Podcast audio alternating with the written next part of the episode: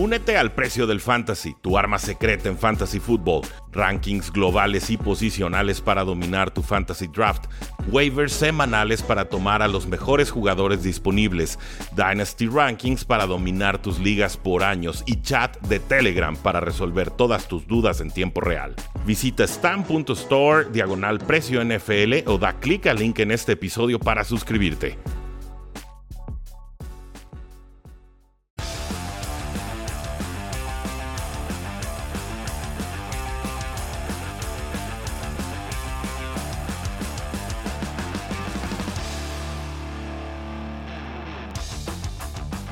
Reseña de 5 estrellas en Apple Podcast o en Spotify, donde sea que nos escuchen. Ya vi que varios de ustedes nos están dando 5 estrellas de votación.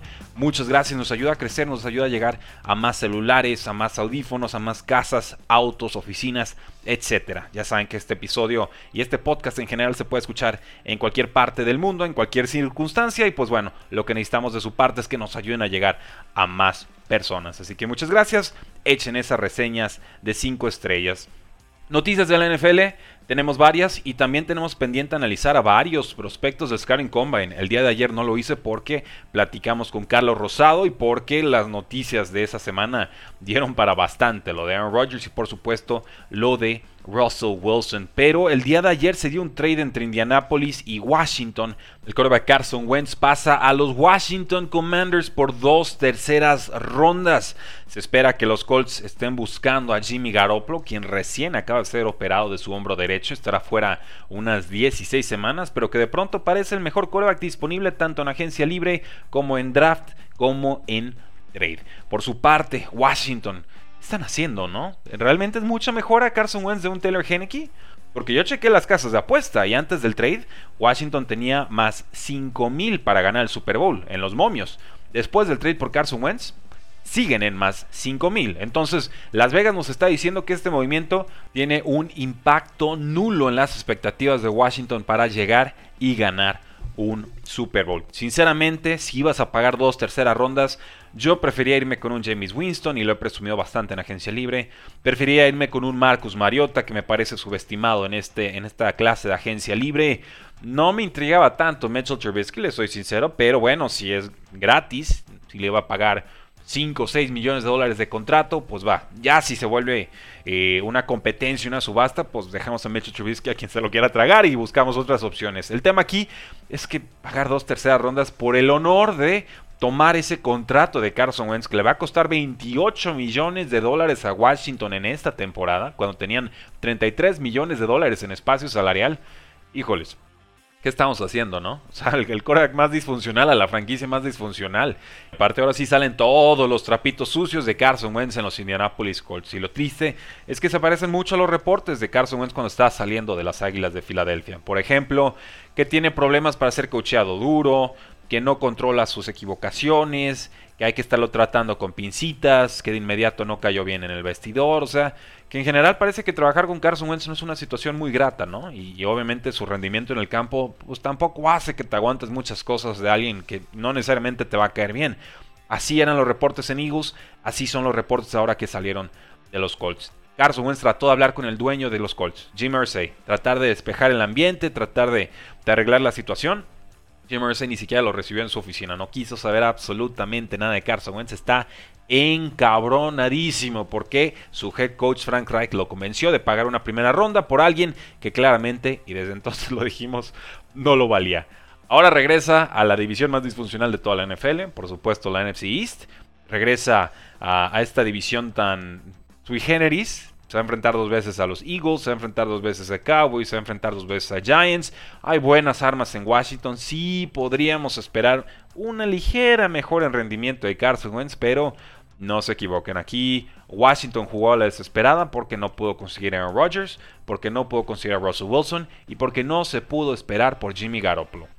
Obviamente la subasta iba a ser más fuerte por Jimmy que por Carson Wentz. Eso lo tengo claro. Pero también si tienes una lista de 42 jugadores posiblemente titulares para tu puesto de quarterback y terminas pagando dos terceras rondas y 28 millones de dólares por Carson Wentz, la verdad te mereces todo lo que esa contratación te va a traer. No me gusta, no la aplaudo, Bien por Carson Wentz, una última oportunidad de demostrar que puede ser titular en la NFL porque sinceramente se le acaban las oportunidades. Ni el equipo que lo seleccionó lo quiso, pero el coach que más creía en él tuvo que ir con el dueño a disculparse porque lo convenció de tomar a Carson Wentz de forma tan, pero tan costosa. Esos son mis comentarios sobre este trade de Carson Wentz. A Washington me parece que pierden todos. Los Titans eh, retuvieron al linebacker Harold Landry, un jugador que estará 5 años más por 87.5 millones de dólares, incluyendo 52 y medio completamente garantizados. Eh, tuvo un mini debate ahí en Twitter, muy respetuoso, obviamente con, con datos en mano, ida y vuelta, como debe de ser. Pero yo no le hubiera pagado esto a Harold Landry. Me parece que muchas de las capturas que tuvo el año pasado fueron realmente sin ser bloqueado, más por esquema que por talento del jugador. Y eso es un foco rojo si hablamos de alguien que tuvo 12 capturas el año pasado, porque le estás pagando por su mejor rendimiento en, una estadística que año con año no es sustentable, no tiene mucha correlación el sack, los sacks del año pasado con los sacks del año siguiente. Es una métrica muy volátil y si bastante de estos sacks los consiguió por algo que es ajeno al talento propio del jugador, llámese un Cora que tuvo que estar demasiado tiempo en el bolsillo porque en la secundaria defendían bien, o llámese porque simplemente nadie intentó bloquearlo en, jugadas específicas, qué peligroso. Y ahora no solo es este contrato de Harold Landry, también ya el año pasado le dieron el contrato más alto de aquella agencia libre a Bud Dupree, quien estaba saliendo de Steelers. Dan dos contratazos top a dos jugadores buenos, sí, útiles por supuesto, pero que no me parecen superestrellas. Y estos dos contratos y sobre todo invertirle tanto a la posición de liniero defensivo, creo que, creo que es un abuso, ¿eh? creo que es un despropósito. Yo que hubiera hecho, le daba las gracias a Harold Landry, cobraba mi tercera ronda de pi compensatorio el próximo año, que va a ser un buen draft. Tomaba uno o a dos linieros defensivos en esta clase y me contraargumentaban ahí en el en Twitter, por supuesto. Oye, pues es que hay muchas necesidades del equipo, que si receptor, que si posiblemente en secundaria, que si vamos a ir por algún tight end. Sí, lo entiendo, pero este año en específico hay muy buenos linieros defensivos que puedes conseguir en varias rondas distintas, no solamente en primera ronda, y entonces yo hubiera preferido apostarle por eso. Y ese dinero que le metiste a Harold Landry, que son los 52 y medio garantizados, casi 88 millones de valor máximo total, eso lo hubiera invertido en agencia libre. Entonces, entiendo el movimiento, obviamente no lo querían dejar ir. Yo creo que es el miedo a perder lo ya conocido que atreverse a buscar algo por conocer. Con eso digo, me gusta el jugador, no me gusta nada este contrato. Los Seahawks cortaron al linebacker Bobby Wagner, quizás el mejor linebacker de la última década, con permiso de Luke Kuechly. Eh, obviamente esto duele, y duele sobre todo a los aficionados de los Seattle Seahawks. Primero pierdes a tu quarterback franquicia y prácticamente el mismo día estás perdiendo a tu linebacker Pro Bowler en ocho ocasiones, después de que estuvo 10 temporadas en el equipo.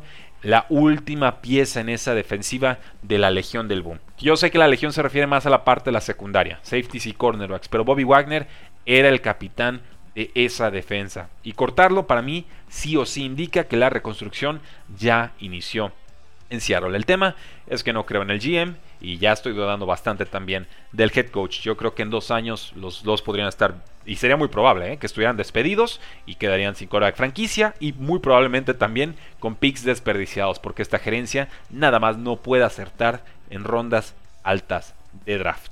Bobby Wagner, ¿en qué equipo podría jugar? Pensé en Steelers, creo que les caería bastante bien.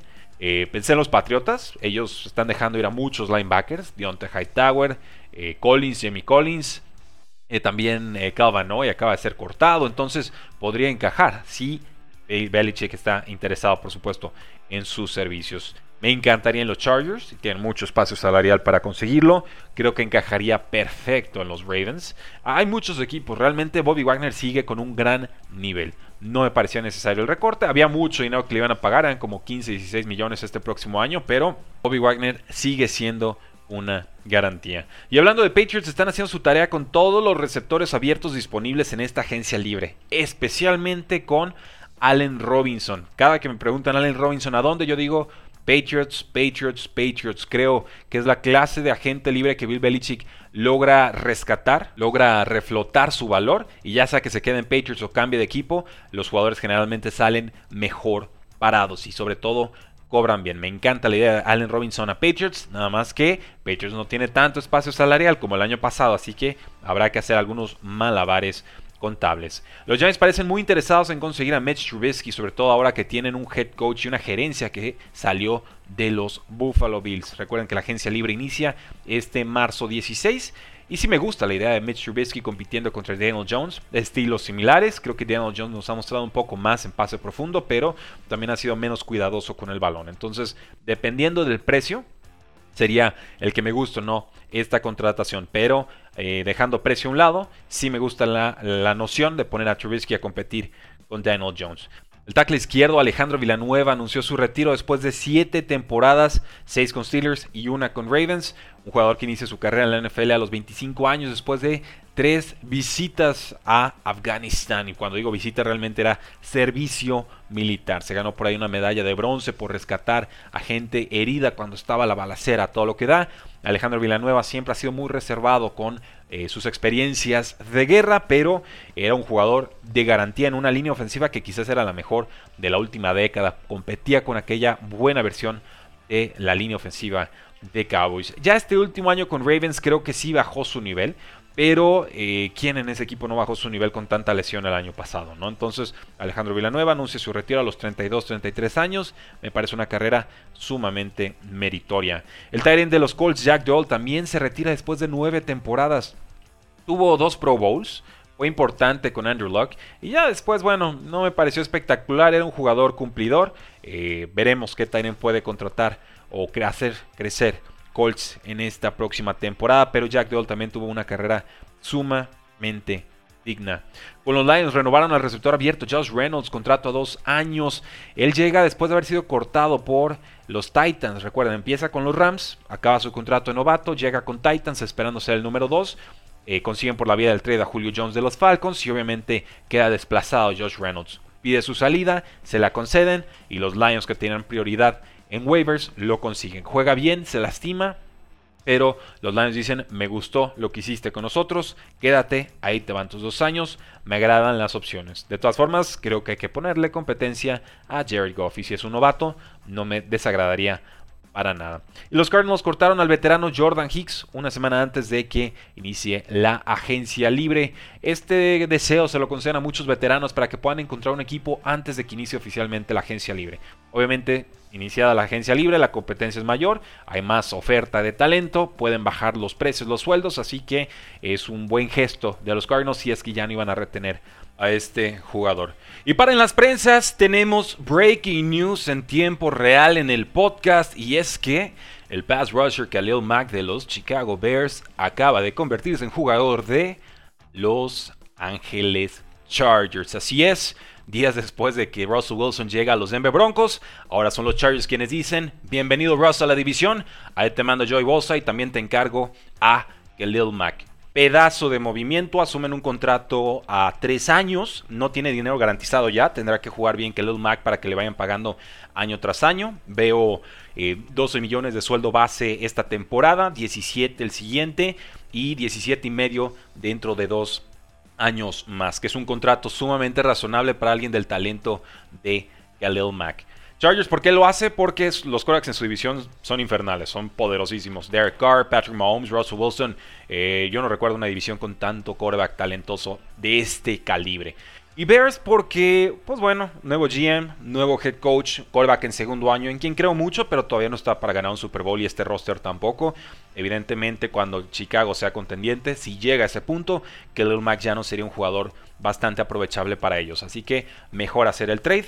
Es por una segunda ronda de draft de 2022 este año y una sexta ronda de 2023. Así que Chicago tendrá un pick ideal para poder reforzar esa línea ofensiva que tantos problemas le dio o conseguir un receptor que acompañe a Darnell Mooney. Y esto me fascina para la defensiva de los Chargers. Joey Bosa, Khalil Mack, creo que si consiguen un buen nose tackle o dos, pienso en Jordan Davis, este liniero que sorprendió tanto en el Scar Combine, todavía no lo he mencionado en el podcast, pero lo vamos a hacer. Y si consigues por ahí uno o dos jugadores en la secundaria, cornerbacks, olvídense, ¿eh? este, este roster de Chargers está poderosísimo, me encanta, sé que lo hemos dicho muchas veces en muchos años, esta es la buena, ¿eh?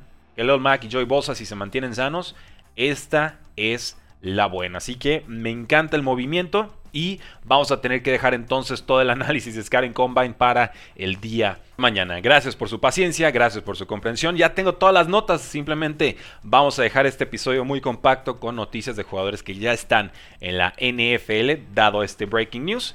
Mañana vamos con todo lo de los novatos, vamos con los wide receivers, vamos con linieros, vamos con tight ends y vamos con todas las posiciones defensivas. Ya lo saben, 5 estrellas en Apple Podcast, échenos 5 estrellas en Spotify, suscríbanse al canal de YouTube, estamos subiendo 2 hasta 3 videos diarios, está creciendo bien bonito el canal, los quiero ahí con suscripción y con campanita de notificaciones activada y también váyanse subiendo al TikTok. El día de hoy estamos teniendo una tarde muy viral, muchas noticias que sacamos por ahí, reacciones inmediatas a, por supuesto, todos los trades que están sucediendo en la NFL. Así que si les gusta el TikTok, si les gusta YouTube, por allá los espero. Fuerte abrazo, sigan disfrutando su semana. La NFL no termina y nosotros tampoco. Cuarto y. Inmediatas a, por supuesto, todos los trades que están sucediendo en la NFL. Así que si les gusta el TikTok, si les gusta YouTube, por allá los espero. Fuerte abrazo, sigan disfrutando su semana. La NFL no termina y nosotros tampoco. Cuarto y gol.